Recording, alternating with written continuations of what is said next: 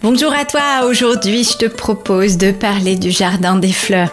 Et oui, en cet euh, été, eh bien les fleurs nous apportent beaucoup de paix. La nature nous offre un calme et une paix tout autour de nous, à nous d'être attentifs afin de pouvoir ressentir les effets apaisants de leur énergie. Alors découvre avec moi quelles sont les fleurs auxquelles tu peux faire attention pour monter en fréquence et faire en sorte de te sentir au meilleur de ta forme et connecter à qui tu es et à tout l'univers. À tout de suite Manage ton cœur ou l'art d'oser être au quotidien.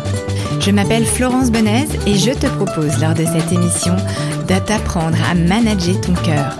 Être à l'écoute de son cœur dans sa vie, dans ses choix, c'est beau mais est-ce possible? Lors de mes émissions, tu apprendras notamment à manager ton cœur tous les jours via des astuces, via des conseils, via des interviews que je vais faire auprès de gens experts. Alors viens me retrouver chaque semaine pour avoir ton conseil de la semaine et faire en sorte que tu puisses être connecté à qui tu es vraiment et laisser ton cœur être au centre de ta vie pour une expérience plus épanouie.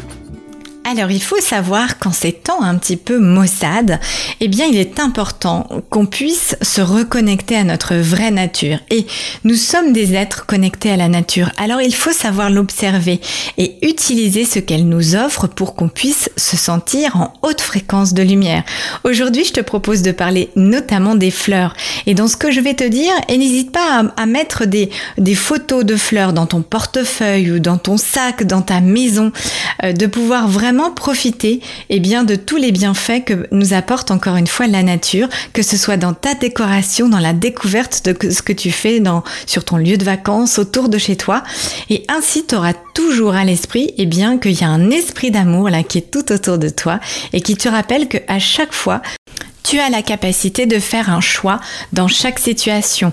Soit tu l'affrontes tout seul, soit tu te fais aider avec tous ces aspects-là qui t'entourent, alors que tu les appelles tes anges, tes guides de lumière, la nature, tes êtres de la nature, tes petites fées, tes... Leur nom n'a pas tellement d'importance, c'est ton intention qui va compter et qui va te permettre de fait de pouvoir rester dans ton pouvoir personnel. Alors aujourd'hui, on parle fleurs et notamment du bégonia. Alors qu'est-ce qu'il apporte le bégonia? Le bégonia va t'apporter la patience.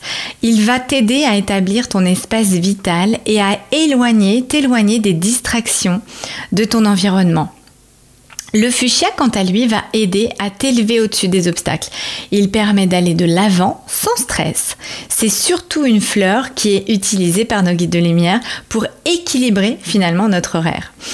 Le gardénia libère du stress et des soucis en rappelant l'importance d'avoir du plaisir. Et oui, ces fleurs sont excellentes pour soulager d'un stress qui est notamment présent depuis longtemps.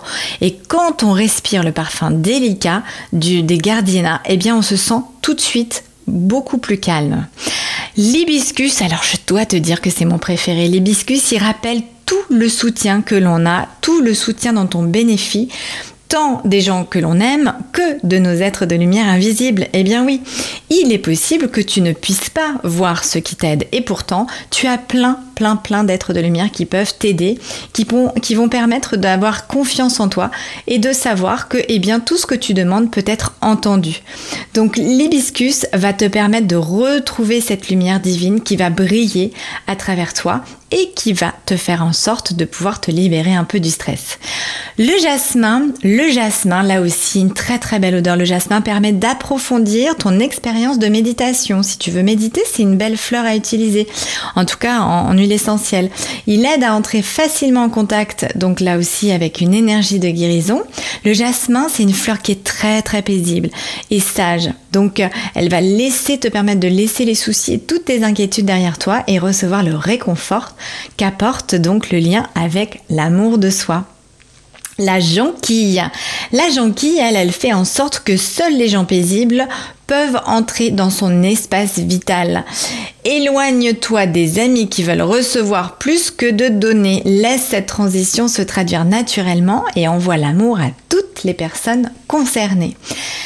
La lavande, alors la lavande sous toutes ses formes, c'est vraiment par excellence la fleur qui va te permettre de te calmer, de détendre les nerfs, d'alléger la tension qui est présente dans ton corps et qui va faire que tu vas pouvoir ouvrir le chakra du troisième œil pour améliorer ta clairvoyance.